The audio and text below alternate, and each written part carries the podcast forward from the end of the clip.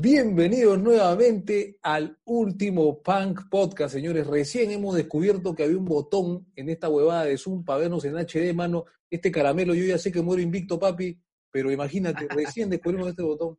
Acá me acompaña, ya saben, como siempre, mi compadre doctor en artes escénicas e ingeniería industrial, Pablo Carrillo. Mi hermano, ¿cómo estás? Qué gusto saludarte nuevamente en un rico viernes que nos ha traído, pues, que, nos deja esta semana tan interesante, llena de noticias que ahorita vamos a comentar.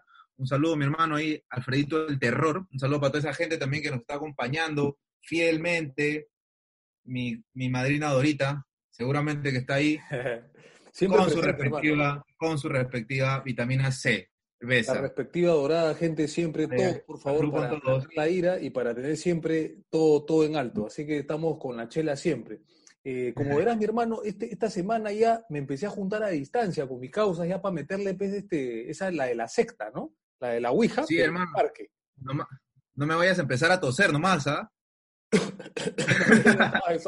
fue? Oh, suave. Hasta por Zoom se puede también, ¿ah? ¿eh? Esa es la nueva. no, claro, es, una red, es una red. Y es más rápida todavía, ¿ves? Porque es digital. Y tú sabes que la OMS, la OMS lo puede calificar como conducta de riesgo, hablar así, porque la OMS es capaz de todo, hermano. Alucina. sí, sí, oye, pero, oye, pero, haciendo ahí una, una acotación, he visto en el noticiero que hay en varios países gente que se mete a los centros comerciales, destapa una botella, se la toma y la deja ahí. ¿Has visto esa locura? O sea, es como que me lleva el pincho el mundo. Es como que quiero joder arroba hotmail.com. O sea, hoy día hoy salgo a destruir a las vidas de las personas, yo no sé si tengo, pero la dejo. Es como un experimento social de repente, ¿no? Para ver quién cae de repente, ¿no? Pero de repente es como, oye, háganme caso, por favor, ¿no? Necesidad de atención de todas maneras, hermano. Es, el post más desesperado que pueda existir, ¿verdad? Sí, sí. Yo creo que esa gente que hace eso hay que invitarlos al podcast, hermano, para charlar un poco a ver qué se trae, ¿no? O sea, eso, ¿qué chucha Sería interesante. De repente tiene un, objetivo a largo plazo, ¿no? Eh, en los próximos tres meses, coronavirus, más adelante, no sé, contagia malaria o inventar una enfermedad, ¿no? Como una mutación, pero más nacionalista, digamos, ¿no? Como para tener la posta siempre, ¿no? Ya estamos quintos, ¿por qué no ser los mejores? Exactamente, pues, hermano. Son cositas que se ven en la televisión. Qué loco, hermano. Ahora, ahora voy a revisar esa noticia y justamente lo que nos trae el podcast de hoy fue esta noticia, pues, que sacudió un poco a la gente de la música con este rollo de Bad Bunny que ganó este premio dado por la ASCAP, ¿no? Estados Unidos, que es la Asociación de Compositores y Autores. Exactamente, ¿no? Que, esta, premiación ha sido la que ha causado más revuelo, pues la gente prácticamente se ha ofendido, se ha ofendido, piensan que una persona como Bad Bunny, Benito, no me acuerdo su nombre, no merece el premio. O sea, Así es.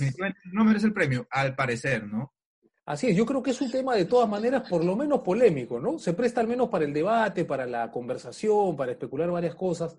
Este, de lo que estuve viendo un poco al respecto, es que más allá de las letras que yo hice mi video parodiando un poco lo que habla este causa en sus letras, repitiendo, tiene más claramente más canciones, ¿no? Cuando uno quiere joder, joder, pues tú sabes, ahí buscas una hueá de joder.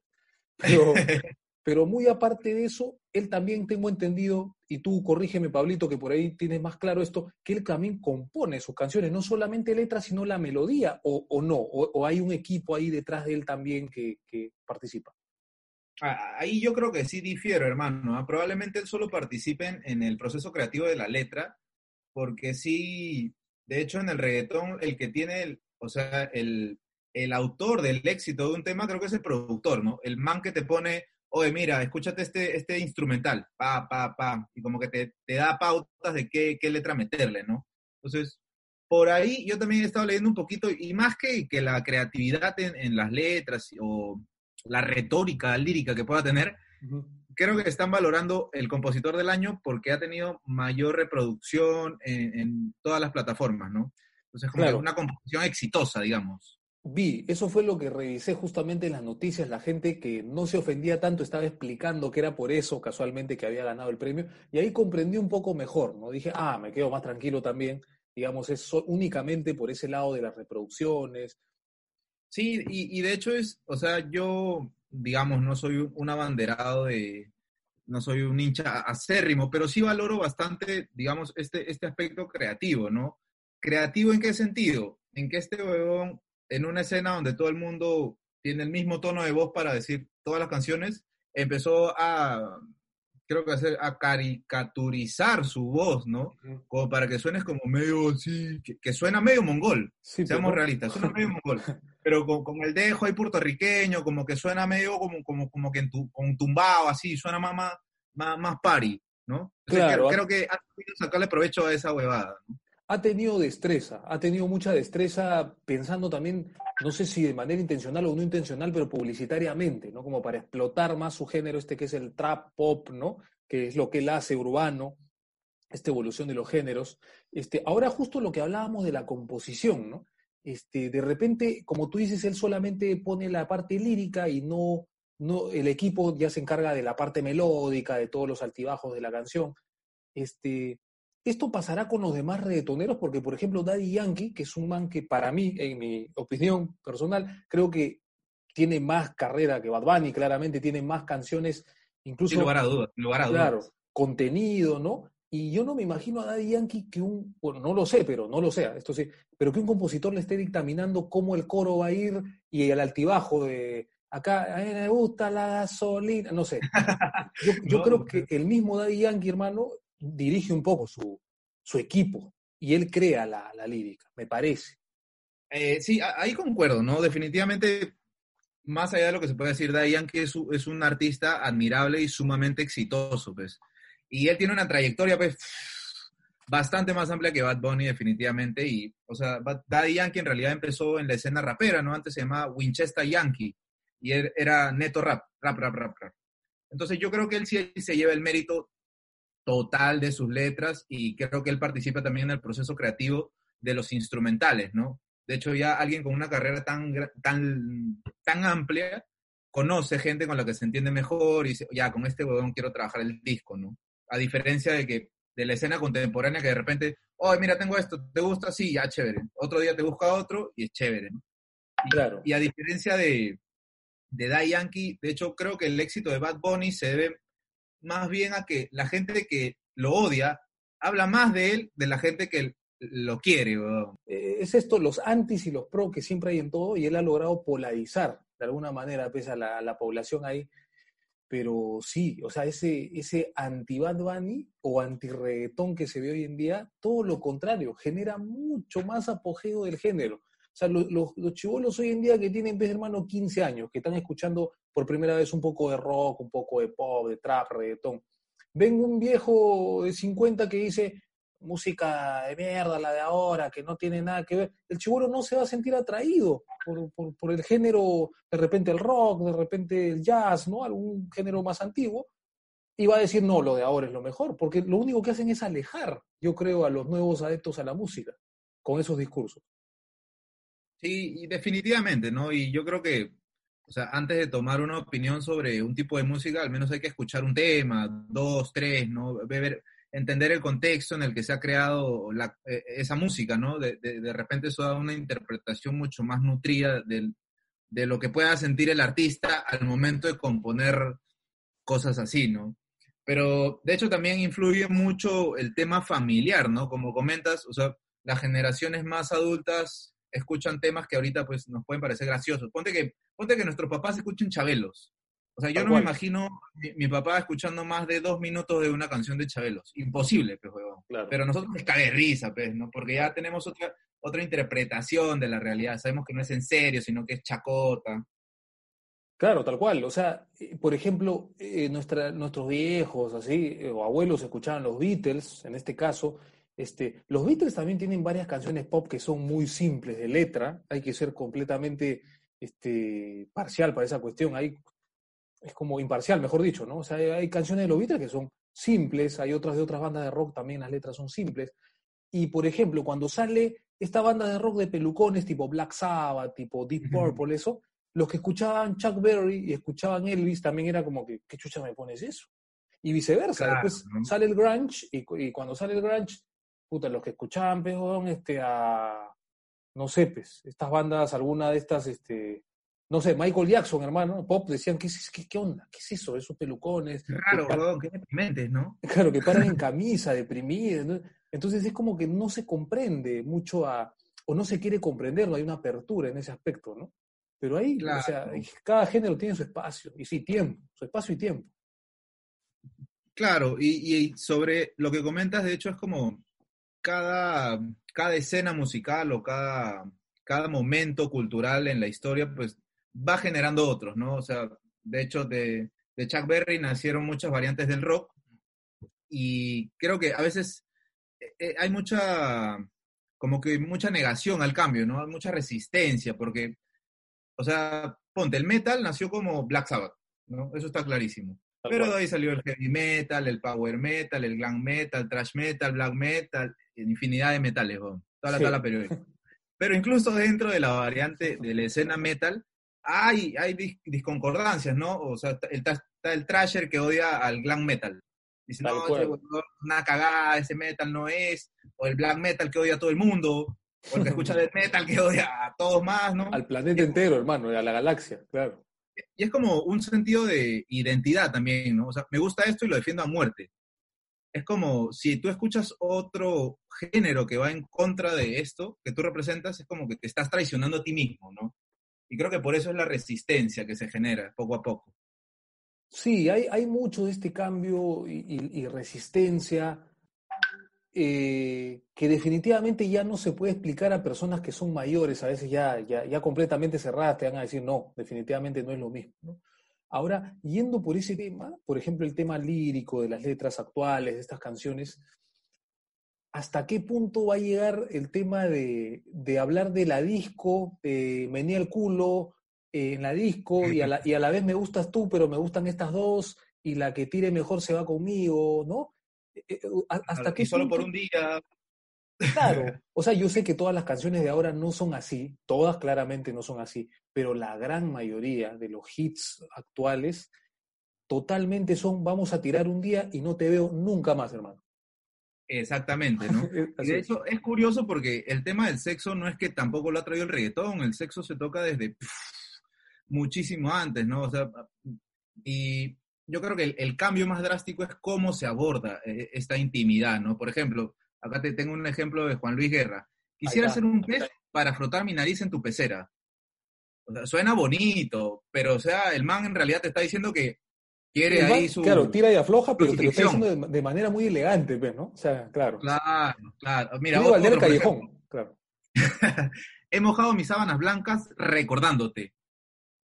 No, suena como, ah, mira, qué lindo, ah, ¿no? Pero ya, ya sabes que es otra cosa. Pues, más explícito, claro, porque una cosa es lágrima, otra cosa es otro tipo de lágrima, ¿no? Exacto, ¿no? Y es, curioso porque si eso es explícito, o sea, lo que canta Bad Bunny ya es como que, puta, que el me está, es porno, porno auditivo, Tal cual, tal cual, tal cual. Lo que canta Bad Bunny, Carol G, Becky G, todo esto, Anuel, todos estos de ahora, ¿no? Es como que si tú no tiras más que ella, yo no sé. Entonces es como que, ¿a, dónde vamos a llegar con las letras, hermano? El futuro de la música y de la temática. Yo, yo entiendo que esta generación va por ese camino. Esta generación está en esa onda. Estamos en esa onda, casi todos los involucrados. Pero, ¿cómo será de cara al futuro si estamos así? O sea, ya la próxima va a ser, hermano, este Calatayud o, ya con vestido robot, no sé, mitad brazo robot y, y perrea.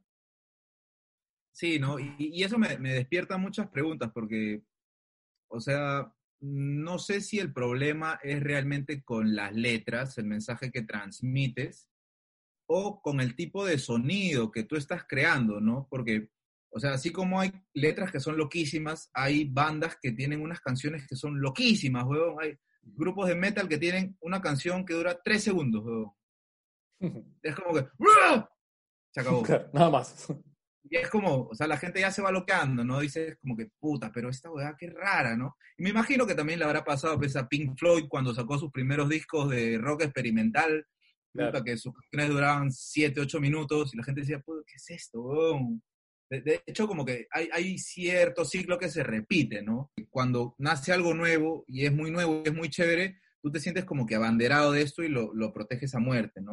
Yo tengo amigos que son este, salseros, pero hermano, escuchan solo salsa dura, ¿no? Tú le pones una salsa sensual, así tipo, no sé, pues, por decirte, qué sé yo, Eddie Santiago, y dicen como que, espera, hermano, mucho. Hermano, ponle timba, mayimbe, puta, me meten un combo. Tal cual, hermano. Y pongo allí inventar y esa hueá, pa, me meten un combo, me apagan. Sí, me, quitan, sí. me quitan con la chela. Igual que hay gente que dice que el rock acabó en 1979 con no sé qué álbum y después todo lo que vino de más no es rock. O sea, Queen no, no es rock, este, todo lo demás no es. Imagínate, hermano. Sí, se habla mucho de eso, ¿no? Que, que se queden, lo defienden a toda costa y todo eso. Pero es así, eso es lo, eso es lo también lo, lo polémico de la música y lo que atrae a la gente, ¿no? Después de todo.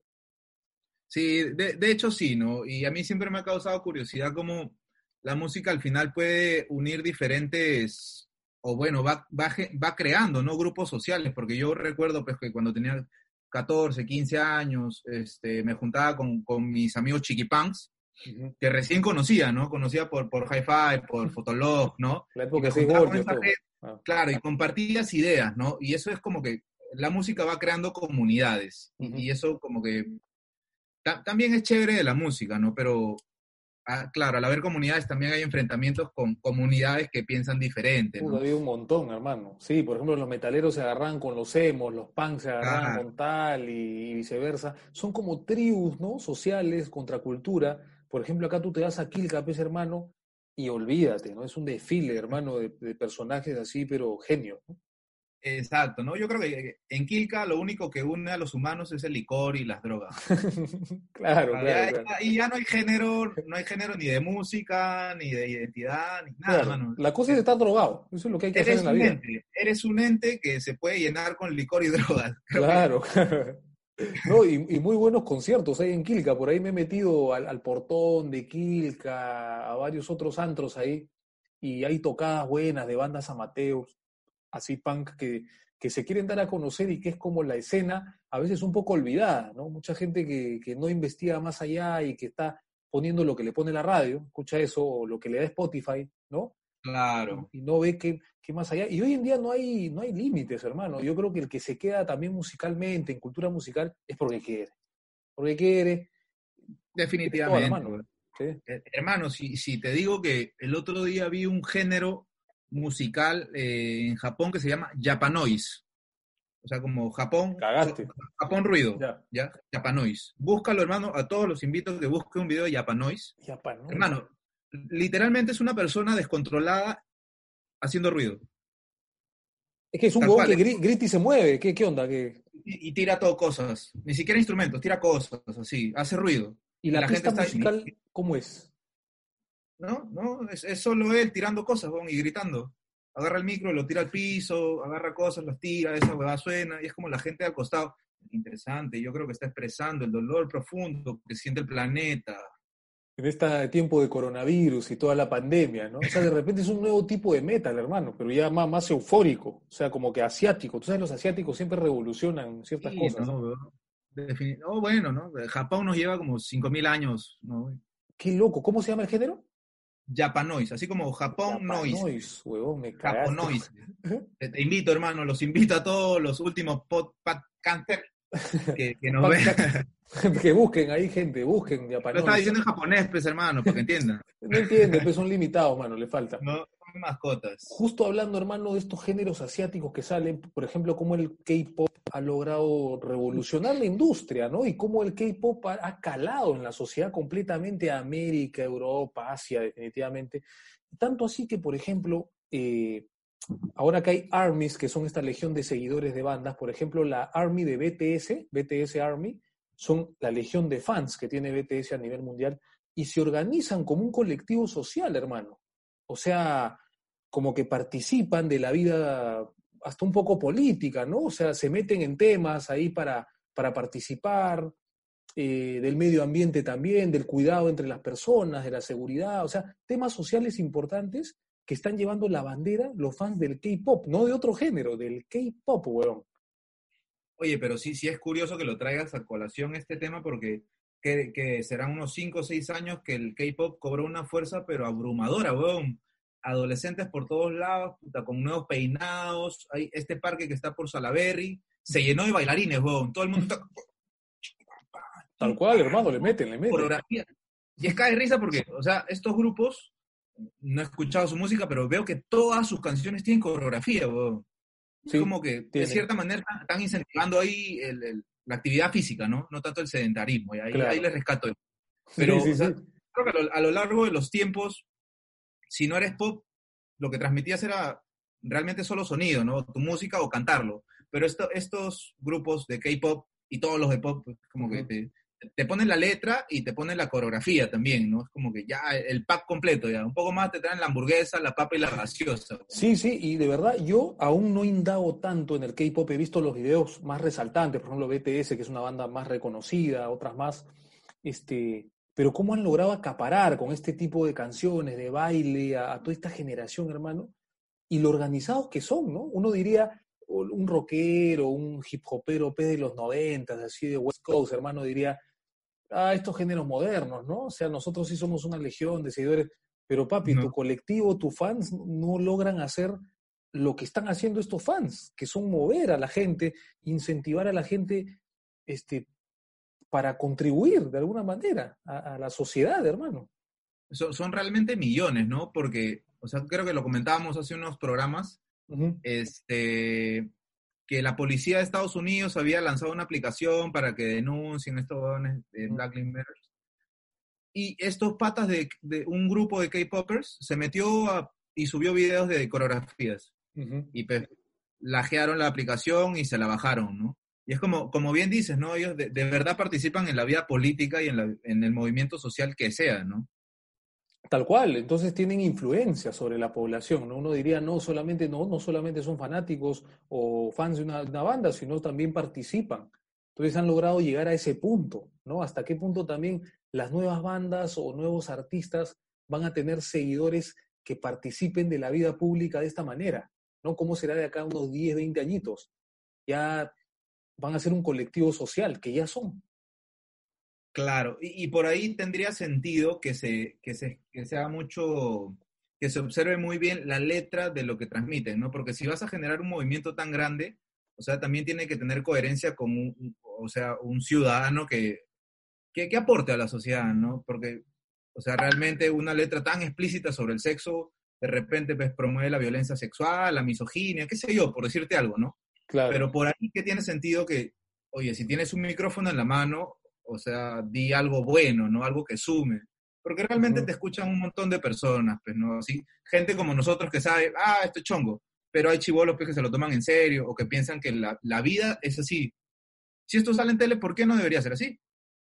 Tal cual, tal cual, tal cual. Yo creo que, como tú dices, las generaciones, los que son menores, y esto se lo pueden tomar muy a pecho, ¿no? O sea, es, es así, hermano. Pero cómo, cómo la música va evolucionando, hermano. O sea, de o sea, muchos cuando salió el reggaetón en el 2003, 2004, ya decían, más que esto ya, ¿qué hay? ¿no? O sea, ya dos cuerpos pegados, pues hermano, así como que ya como que estuvieran tirando, pero con toda la música. La gente decía, incluso era despectiva la gente de estas zonas porque decía, no, el reggaetón es de gente más humilde, ¿no? Se ve en los conos, en la periferia. Nada que ver, pues hermano. Pasó un añito nomás de que iba a Perú y reggaetón se estaba bailando en, la en el mejor tono de Asia y fácil en Palacio de Gobierno, hermano.